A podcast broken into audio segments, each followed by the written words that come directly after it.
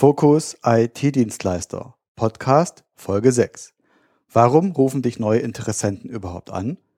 Welche Steps durchlaufen Gewerbekunden und Privatkunden, bis sie sich bei dir melden? Und was kannst du davon lernen und dann verbessern?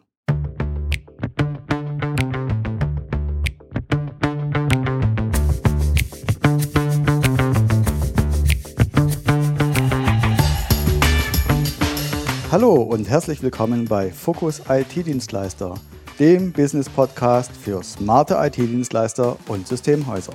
Ich bin Wolfgang Schulz und hier teile ich mit dir meine Erfahrungen und Learnings aus über 10 Jahren IT-Dienstleistung. Anfangs als Selbstständiger und später als Unternehmer mit 15 Mitarbeitern. In diesem Podcast erfährst du, was du tun kannst, damit dein IT-Business wächst und sich dorthin entwickelt, wo du es haben willst. Viel Spaß und vor allem viel Erfolg. Ja, schön, dass du wieder mit dabei bist bei der heutigen Episode von Focus IT Dienstleister.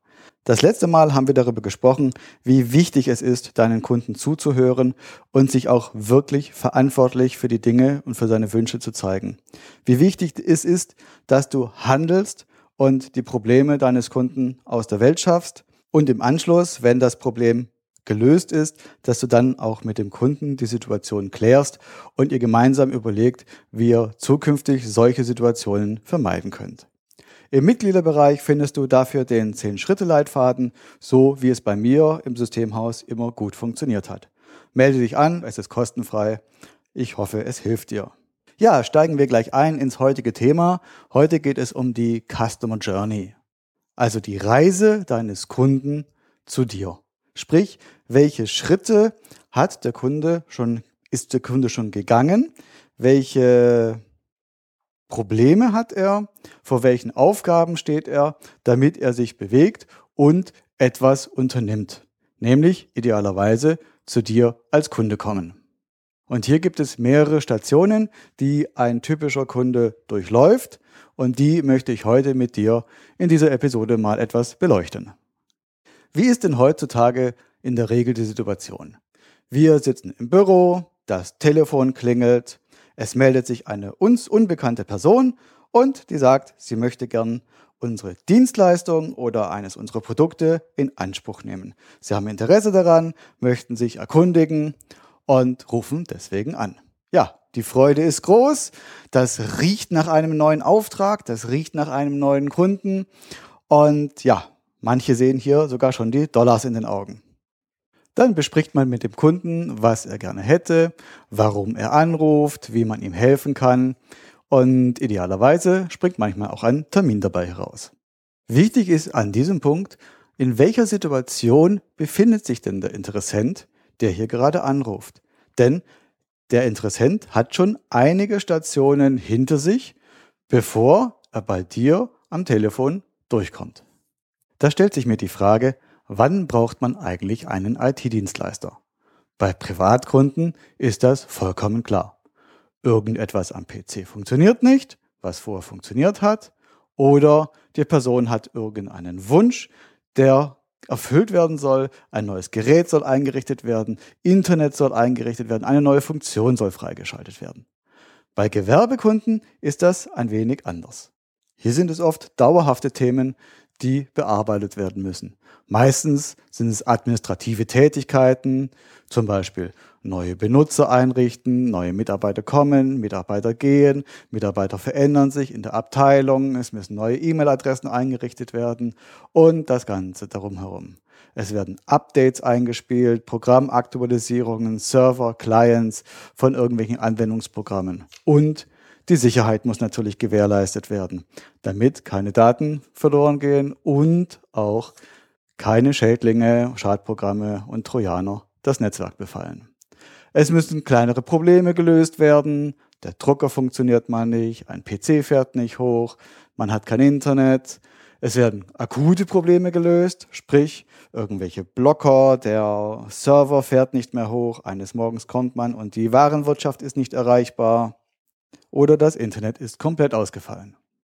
Es sind genauso Aufgaben da, dass neue Lösungen ins Netzwerk implementiert werden müssen.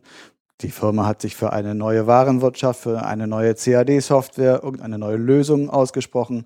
Vielleicht möchte ein Kunde von denen eine andere Software, dass sie besser zusammenarbeiten können. Und solche Lösungen müssen ebenfalls von der IT, vom IT-Dienstleister implementiert werden. Und last but not least wird natürlich alles in der IT regelmäßig wieder erneuert. Geräte gehen kaputt. Es werden neue, schnellere, günstigere Server, Clients benötigt. Und die müssen natürlich auch wieder eingerichtet, installiert und beim Kunden ähm, am Arbeitsplatz installiert werden. Die alles entscheidende Frage hierbei ist jedoch, warum ruft dieser Interessent jetzt plötzlich an? Denn in den wenigsten Fällen hat er noch keinen Betreuer.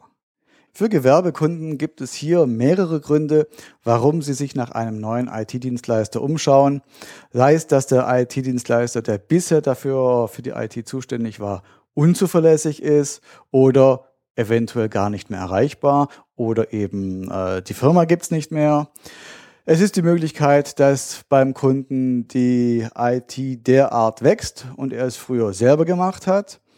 Ähm, manchmal gibt es auch nur Spezialisten, die für irgendeine Softwarelösung, für irgendeinen bestimmten Part verantwortlich waren und die haben halt den Rest der IT mitbetreut, was aber ja nicht optimal gelaufen ist.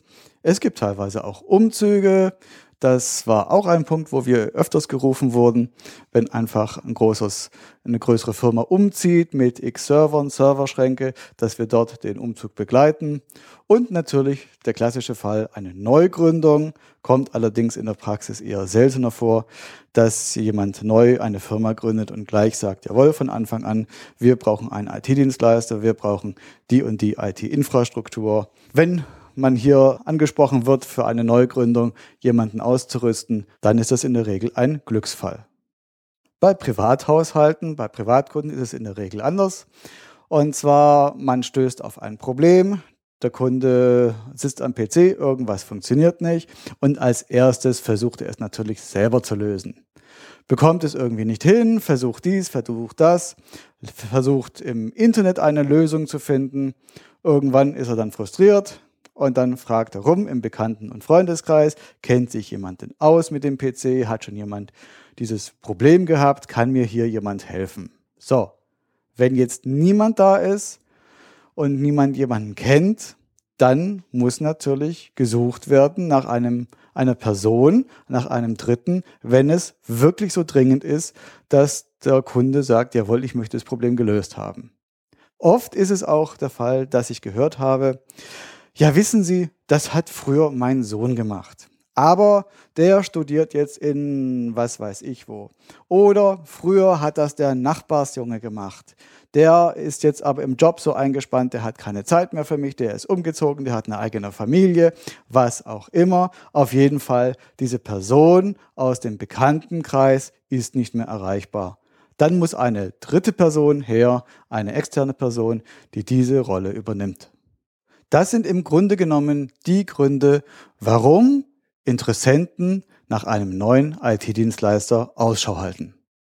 Problematisch wird es aber, wenn du dir darüber nicht bewusst bist. Manche wissen gar nicht, warum sich ein Interessent bei ihnen meldet.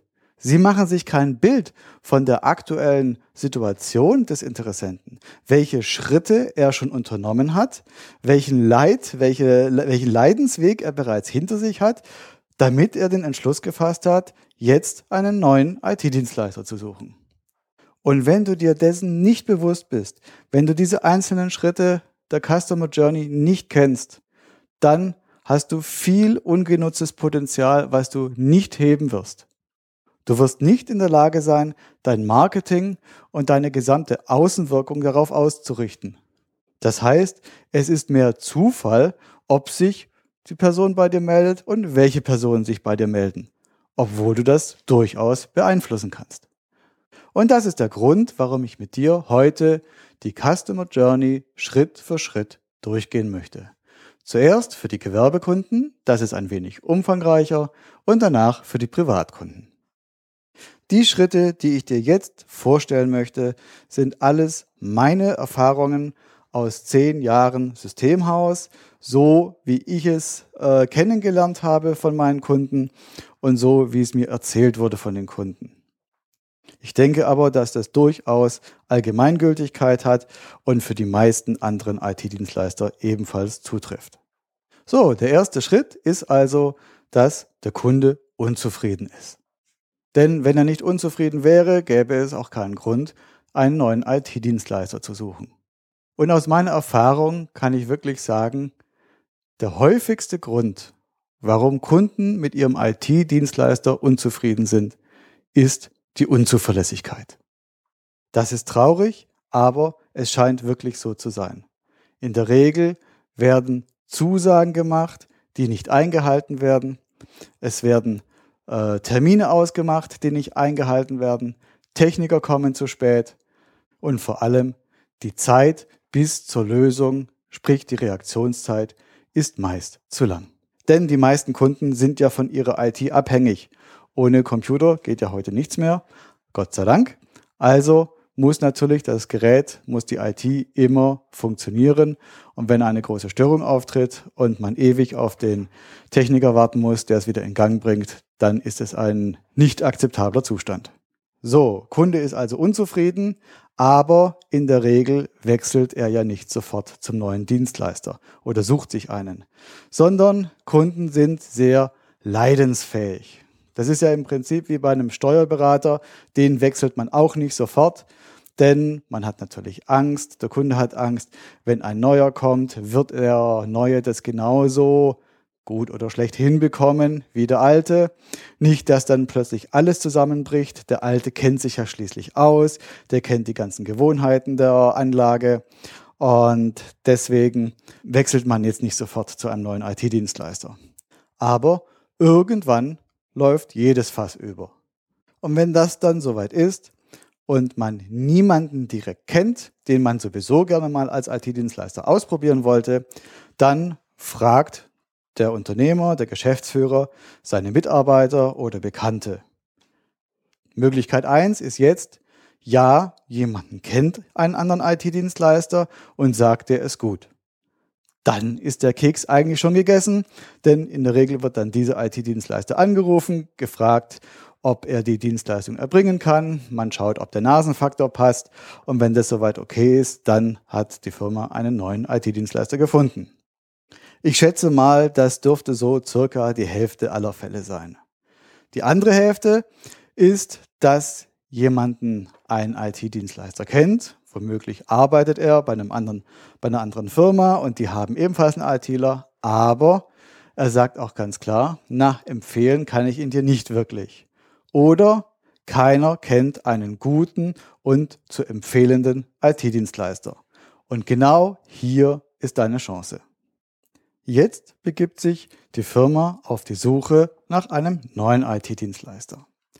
Ja, entweder bei einer kleineren Firma sucht der Chef, der Inhaber selber oder er lässt suchen. Er beauftragt meistens seine Sekretärin oder eine andere Person damit, einen neuen Dienstleister für die IT zu finden. Und wo sucht die Person in der Regel? Natürlich bei Google. Die Person überlegt sich jetzt also Suchbegriffe, nach denen sie einen neuen IT-Dienstleister suchen und sie hofft natürlich, dort mit diesen Suchbegriffen die besten Ergebnisse zu finden. Denn man möchte natürlich möglichst schnell und einfach zu einer Lösung kommen. Und oft ist es so, dass ja mehrere IT-Dienstleister gesucht werden. Man muss sich also schnell als suchende Person einen Überblick darüber verschaffen. Hat die Person die Suchbegriffe oder den Suchbegriff eingegeben bei Google, kommt natürlich wie immer die Ergebnisliste. Und jetzt ist es natürlich wichtig für dich als IT-Dienstleister, dass du auch gefunden wirst. Denn wenn du nicht gefunden wirst, kannst du auch nicht angerufen oder sonst wie kontaktiert werden. Dann bist du für diesen Kunden nicht existent. Gehen wir vom guten Fall aus, die suchende Person hat einen Eintrag in den Ergebnislisten von Google über dein Unternehmen gefunden. In der Regel werden mehrere Dienstleister kontaktiert und von denen der beste für die Firma ausgesucht. Jetzt stellt sich die Frage, wen kontaktieren wir? Wer kommt in die Auswahl? Und hier gibt es natürlich wieder zwei unterschiedliche Situationen. Hat der Geschäftsführer und Inhaber selber gesucht? Dann überlegt er sich natürlich, wen rufe ich an? Welcher dieser Dienstleister wird am besten zu uns passen von der Qualität der Arbeit und natürlich vom Preis und auch der Sympathie. Wenn zum Beispiel die Sekretärin gesucht hat, dann hat die andere Entscheidungskriterien. Denn sie schlägt ja mögliche Kandidaten, mögliche Lösungen ihrem Chef vor. Sprich, sie wird sich eher überlegen, mit welchen Kandidaten, die ich meinem Chef vorschlage, werde ich Lob bekommen. Denn die suchende Person, sprich die Sekretärin, ist ja nachher die, die Lösungsfirma, die den Retter ausgegraben hat aus dem Internet. Sprich, sie ist diejenige, die die Lösung gefunden hat und somit die Anerkennung und das Lob des Chefs bekommt. So, jetzt ist die suchende Person auf deiner Website und jetzt ist die Frage, welche sind denn die Faktoren, die die Wahl beeinflussen, mit welchem IT-Dienstleister Kontakt aufgenommen wird. Und als erstes zählt natürlich der erste Eindruck der Webseite. Ist sie seriös? Sieht sie professionell aus? Sieht sie teuer aus? Sieht sie billig aus? Findet sich die suchende Person schnell darauf zurecht? Ist die Navigation übersichtlich und einfach? Sieht man Fotos von den Leuten, die in der Firma arbeiten? Als nächstes ist die Frage nach der Sympathie. Das sind unbewusste Dinge, die jetzt der Betrachter sieht. Aber es gibt Webseiten, die mag man von Anfang an. Und es gibt Webseiten, wo man jetzt nicht so, sage ich mal, auf einer Wellenlinie liegt. Ich nenne es mal Sympathie, ob man diese Webseite und wenn Menschen darauf abgebildet sind, ob man die eben sympathisch findet oder nicht. Als nächstes sucht man auf der Webseite nach den Zahlen, Daten und Fakten. Als erstes Bietet der Dienstleister denn überhaupt das, was ich als Kunde benötige? Hat er das im Portfolio? Hat er das irgendwo beschrieben, was ich suche? Und hier treten schon die ersten Probleme in der Regel auf, weil der Benutzer, der User sucht natürlich nach anderen Begriffen, als der IT-Dienstleister auf seiner Webseite schreibt. Normalerweise wird hier der Besucher mit technischen Fachbegriffen überschüttet, mit äh, Herstellernamen, die kein Mensch kennt und bis auf die ganz großen und bekannten. Und oft äh, ist den Kunden eigentlich auch egal, was für ein Hersteller vertreten wird, weil der möchte ja, dass seine Probleme und seine Aufgaben gelöst werden. Mit was für einer Technik ist meistens zweitrangig. Wenn also der Besucher gefunden hat, nach was er sucht, oder vermutet, dass der Dienstleister, dessen Website er gerade anschaut, der richtige ist, dann ist auch oft die Frage, wie nah ist denn dieser Dienstleister zu meinem Unternehmen? Sprich, wie lange braucht er im Notfall, bis jemand da sein kann? Und zwar physisch in persona vor Ort. Denn trotz der Möglichkeit der Fernwartung, für viele Kunden ist es nach wie vor ein Kriterium, wenn das Internet ausfällt, wenn mal wirklich Not am Mann ist, dann soll auch ein Techniker hierher kommen können und zwar in möglichst kurzer Zeit. Ein weiteres wichtiges Kriterium ist die Größe des Dienstleisters, und zwar im Verhältnis zum eigenen Unternehmen. Ist das eigene Unternehmen groß, sucht man auch eher einen größeren Dienstleister, der, der die Manpower zur Verfügung stellen kann, der die Kompetenzen hat, die anspruchsvolle IT auch dementsprechend zu betreuen, dass es alles funktioniert. Hat man selber eher ein kleines Unternehmen, sucht man sich eher einen kleineren IT-Dienstleister. Denn wer möchte denn bei seinem Lieferanten als winziges Licht irgendwo als Kunde existieren? Jeder Kunde möchte natürlich auch ernst genommen werden, denn wenn ein Problem da ist, soll ja der IT-Dienstleister schnell kommen. Und die begründete Gefahr ist natürlich, wenn man ein sehr kleiner Kunde ist, dass man eben beim Lieferanten nicht so wichtig genommen wird wie größere Kunden. Also muss die Größe bzw. die sichtbare Größe auf der Website zum eigenen Unternehmen und seinen Vorstellungen passen. Ich habe jetzt hier bewusst sichtbare Größe gesagt, denn Viele Unternehmen, vor allem eben die kleineren, plustern sich gerne etwas im Internet auf. Da wird dann vom Team der Techniker gesprochen, die irgendetwas machen. Da wird dann von der Vertriebsabteilung besprochen, von der Geschäftsleitung. Und oft sind es nachher nur ein, zwei, drei Personen, die natürlich alle alles in einer Person abbilden oder in derselben Person. Man hat eben hier als kleiner Dienstleister durchaus Spielraum und Möglichkeiten, sich etwas größer darzustellen mit dem Ziel eben, auch für größere Kunden interessant zu sein und dort eben immer so weiter organisch in der Unternehmensgröße zu wachsen. Wenn der Besucher festgestellt hat, so in, zum, zum Schluss gekommen ist, dass der Dienstleister passen könnte, dann sucht man weiter nach Hinweisen, die, die den Besucher in der Wahl bestätigen. Und hier, das nennt man Social Proof, kommen eben Referenzen zum Beispiel ins Spiel. Referenzen können sein Kundenstimmen oder Anwenderberichte oder einfach nur Firmenlogos oder eine Liste mit Firmennamen, für die man eben schon tätig ist. Das gibt dem Interessenten nochmal so den letzten Kick und die Bestätigung, ja, ich bin nicht der Einzige, der eventuell diesen Dienstleister beauftragt. Es gibt schon viele vor mir, die Erfahrungen, natürlich meistens denkt man positive Erfahrungen mit diesem Dienstleister gesammelt haben. Also kann es nicht so verkehrt sein, wenn auch ich mich bei diesem Dienstleister als Interessent melde und ihn eventuell beauftrage. Zum Thema Kundenstimmen ist es immer wieder interessant, wenn ich Kunden darauf anspreche, ob sie die Kundenstimmen gelesen haben.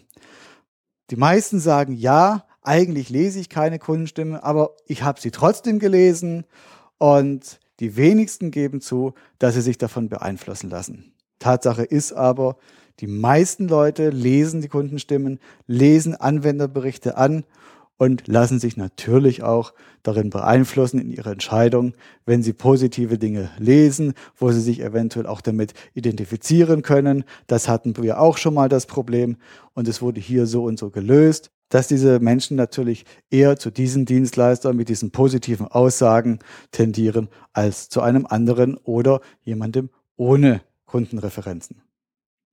Ja, jetzt sind wir in der Situation, der Besucher, der hat die Website angeschaut, der erste Eindruck ist gut, die Seite sieht sympathisch aus, seine ZDF-Fragen wurden beantwortet, also die Zahlen, Daten, Fakten, das Unternehmen passt und auch Social Proof wurde bestätigt durch die Referenzen und Kundenstimmen. Ist der äh, Suchende, ist der Besucher in seiner Entscheidung bestätigt worden, dass dieser Dienstleister ein möglicher guter Dienstleister für seine Firma sein könnte. Jetzt geht es also zur Kontaktaufnahme und jetzt zeigt sich, ob die Webseite kontaktoptimiert ist. Sprich, wie lange muss ein Interessent suchen, um die richtige Telefonnummer zu finden? Denn die häufigsten Kontakte werden immer noch übers Telefon gemacht und das kann ich auch jedem IT-Dienstleister immer noch empfehlen. Nicht so sehr auf E-Mail setzen, sondern auf Telefon. Wenn ein Interessent übers Telefon anruft, sind die Chancen, diesen Interessenten als Kunden zu gewinnen, viel höher, als wenn nur eine Anfrage über E-Mail reinkommt. Und deswegen auch Kontaktoptimierung der Website, denn bei manchen Webseiten muss man wirklich ewig suchen, bis man eine Telefonnummer findet. Manchmal gibt es eine eigene Kontaktseite oder man muss ins Impressum schauen. Nein, auf jeder sichtbaren Seite sollte immer irgendwo, am besten immer an der gleichen Stelle, die Telefonnummer präsent stehen, damit der Besucher gleich loswählen kann. Sobald die Entscheidung gefallen ist, mit diesem Dienstleister möchte ich Kontakt aufnehmen, muss er zum Telefon greifen können und sofort loswählen. Also, Kunde wählt los am Telefon und bekommt als erstes das Besetzzeichen. Wow.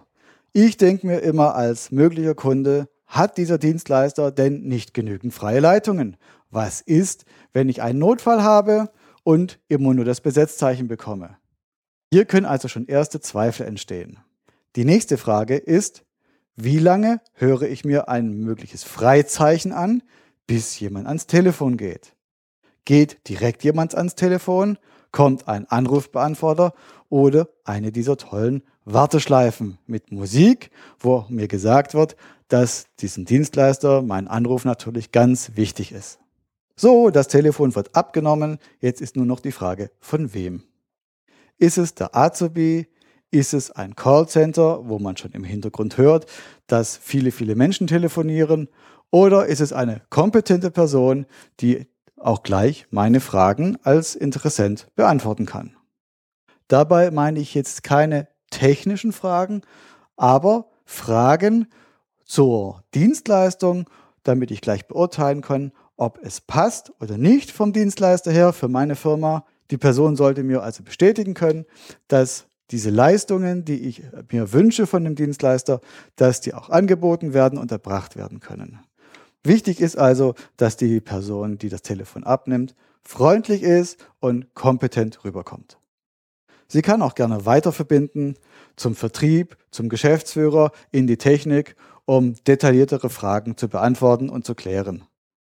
Als nächstes kommt dann meistens ein Kennenlerntermin, wenn kein akutes Problem gerade aufgetreten ist, wo gleich ein Techniker ausrücken müsste.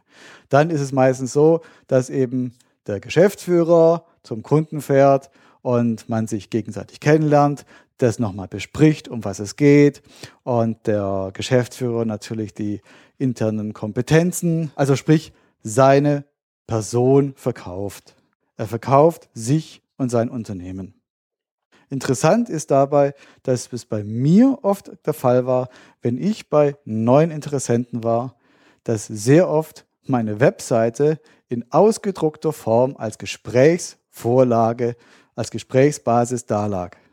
Sprich, die Sekretärin hat unsere Webseite gefunden und hat sie ihrem Chef einfach ausgedruckt. Daher ist es auch wichtig, dass die Webseite auch in ausgedruckter Form einigermaßen vernünftig angezeigt wird. Wenn man das Gespräch gut hinter sich gebracht hat, in der Regel bekommt man nicht gleich eine Zusage, sondern es werden natürlich erst die anderen Dienstleister gehört, die ebenfalls in diesen Pitch mit eingeladen werden. Und eine Entscheidung fällt dann meistens äh, ein, zwei Tage später. Zumindest wird sie dann später diskutiert bzw. kommuniziert. Du kannst deine Chancen aber erhöhen, als der Dienstleister der Wahl in Betracht zu kommen, indem du eine Bestätigungsmail schickst und das Gespräch nochmal zusammenfasst, das du mit deinem Gesprächspartner geführt hast. Da habe ich immer wieder gehört, dass bei unseren Kunden, die dann gesagt haben, Mensch, Herr Schulz, als ich Ihre Bestätigungsmail mit der Gesprächszusammenfassung nochmal gelesen habe, da wusste ich, dass Sie der richtige Dienstleister sind. Das ist jetzt nichts Technisches, es ist eher etwas Organisatorisches aber es sind Dinge, auf die viele Kunden Wert legen. Oft wird als nächstes ein Angebot geschrieben und das wird natürlich zum Kunden geschickt und dementsprechend auch nachgefasst, wie normal. Und im Idealfall entscheidet sich dann der Interessent für dein Unternehmen als zukünftiger IT-Dienstleister. Das waren die Schritte als Gewerbekunde der Customer Journey, also die üblichen Schritte, die so ein Interessent durchläuft auf der Suche nach einem neuen IT-Dienstleister, bis er sich für einen entschieden hat. Bei den Privatkunden sieht es etwas anders aus. Da ist das Ganze, die Customer Journey nicht so lang, es gibt nicht so viele Stufen, es geht in allem, in allem schneller. Bei den Privatkunden sitzt wieder der Anwender vor seinem Computer oder Smartphone oder Tablet und hat ein Problem. Er weiß nicht weiter, er weiß irgendetwas nicht, wie es gelöst wird, wie er irgendwas hinbekommt.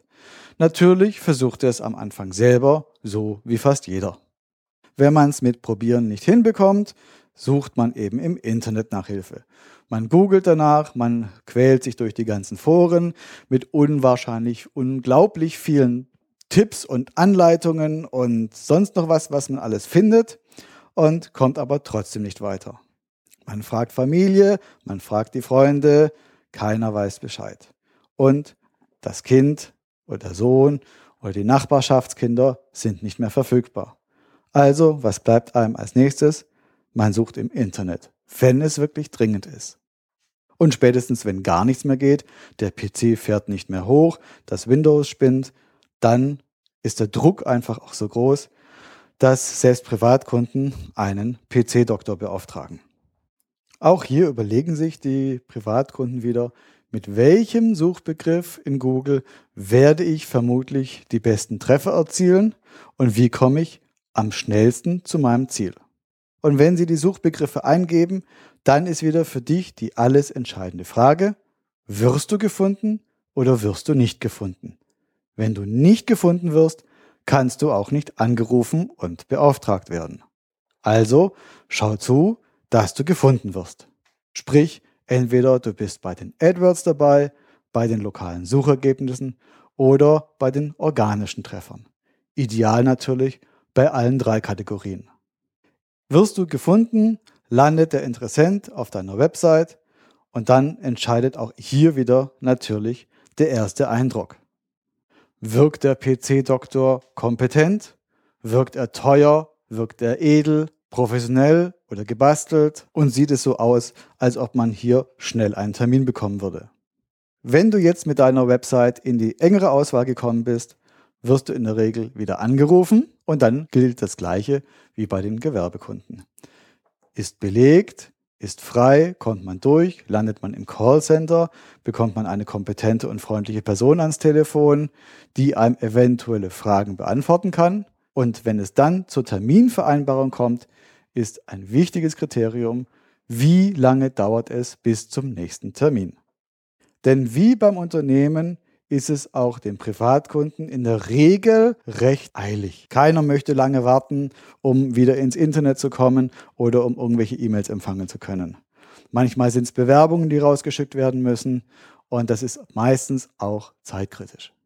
Im Gegensatz zu den Gewerbekunden werden hier jedoch nicht zwei, drei Dienstleister angefragt, sondern in der Regel wird der erste, bei dem die ganzen Kriterien passen, beauftragt.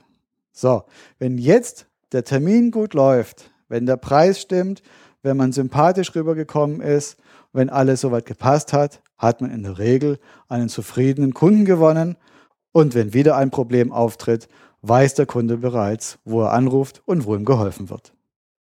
Ja, das waren so die Schritte, die ein Privatkunde durchläuft auf der Suche nach einem IT-Dienstleister, nach einem PC-Doktor, jemanden, der ihm hilft bei seinen privaten Computerproblemen. Ich hoffe, ich konnte dir mit den einzelnen Schritten der Customer Journey etwas helfen, besser zu verstehen, wo der Kunde gerade steht, was für Schritte er schon durchlaufen hat und welche Bedürfnisse er hat auf der Suche nach einem neuen IT-Dienstleister. Du solltest dir dieser Customer Journey, egal ob für Gewerbe oder Privatkunden, immer bewusst sein. Du solltest sofort einschätzen können, okay, wenn mich dieser Kunde anruft, dann hat er das und das bereits hinter sich, dort steht er und in der Regel weißt du dann, welche Wünsche und Bedürfnisse er hat und was er vor allem auch von dir als möglicher neuer IT-Dienstleister hören möchte. Und du kannst natürlich deine Webseite auch auf die Kundensituationen dementsprechend anpassen. Denn du weißt ja, was deiner Zielgruppe in dem jeweiligen Stadium durch den Kopf geht was für Fragen ihm durch den Kopf gehen und was er auf der Webseite lesen möchte. Und all diese Punkte empfehle ich dir, regelmäßig durchzugehen, regelmäßig dir zu überlegen, wie ist aktuell die Customer Journey von den Leuten, die dich anrufen, die dich beauftragen und die, wo du möchtest, dass sie dich beauftragen. Und dementsprechend deine Website auf die Kundensituation regelmäßig anzupassen. So, wir sind jetzt am Ende angekommen. Wir haben gesehen, dass es für Privatkunden kürzer ist, die Customer Journey zu einem neuen Dienstleister als für Gewerbekunden, dass es verschiedene Gründe gibt, warum jemand einen neuen IT-Dienstleister sucht und seinen alten ablösen möchte und warum es sinnvoll ist, auf die unterschiedlichen Situationen und die unterschiedlichen Schritte in der Customer Journey Rücksicht zu nehmen. Die drei wichtigsten Punkte dieser Episode sind, dass du dir der Customer Journey immer bewusst bist, dass du deine Website auf die Kundensituationen anpasst, dass du dir überlegst, welche Fragen gehen deiner Zielgruppe durch den Kopf und dass du den ganzen Kreislauf immer wieder regelmäßig aufs Neue überprüfst. Die Shownotes und weitere Informationen zu dieser Episode findest du wie immer im Internet unter focus-itdienstleister.com slash 006. Wenn dir diese Episode gefallen hat, Wenn dir der Podcast gefällt, dann würde ich mich freuen, wenn du mir etwas helfen kannst. Und zwar, indem du eine Bewertung bei iTunes hinterlässt, gerne fünf Sternchen und auch eine, einen Text dazu schreibst, was gut ist und was ich eventuell an diesem Podcast verbessern kann. Natürlich auch, wenn du Fragen dazu hast, schreib's in das Bewertungsfeld bei iTunes rein. Das würde mich sehr freuen und da würdest du mir auch helfen. Vielen Dank. So, und das war sie auch schon, die sechste Episode des Podcasts Fokus IT-Dienstleister. Ich bin Wolfgang Schulz und ich freue mich, wenn du bei der nächsten Episode wieder mit dabei bist. Beim nächsten Mal geht es um das Thema Positionierung und wie du dein Unternehmen im Markt positionieren kannst. Bis dahin sage ich Tschüss und bis zum nächsten Mal, wenn es wieder darum geht, dein IT-Business einen Schritt voranzubringen. Ciao.